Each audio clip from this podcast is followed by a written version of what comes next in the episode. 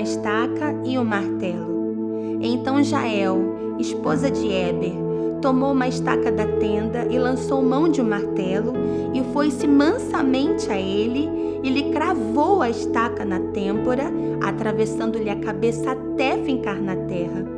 Ele dormia profundamente, vencido pelo cansaço, e assim morreu. Juízes 4, 21. Em todo tempo, nosso espírito precisa estar alinhado com o céu, pois a serpente continua tentando romper os limites de nossas tendas diariamente. O alvo somos nós, nossos filhos e tudo que amamos.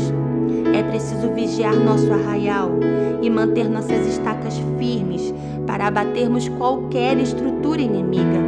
Jael era armadora de tendas. Ela sabia edificar o que estava caído, desalinhado e trazer ao equilíbrio todo o propósito que havia saído do governo do Espírito.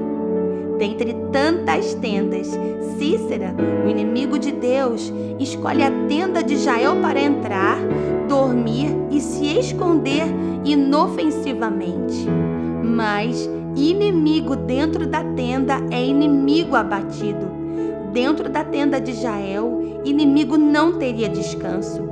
Tendas de Jaéis fazem morrer o que é profano, eliminam toda a movimentação do inferno e silenciam qualquer governo de destruição no arraial.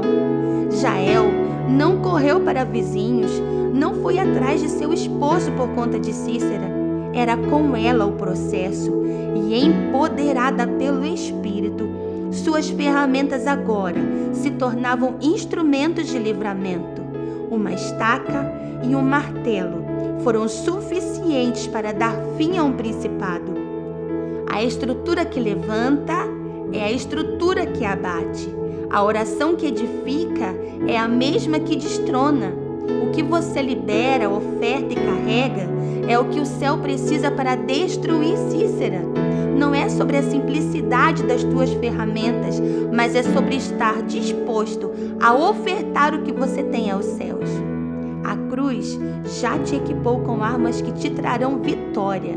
Então, levante as tendas que foram caídas e faça morrer todo sopro de destruição sobre o teu arraial.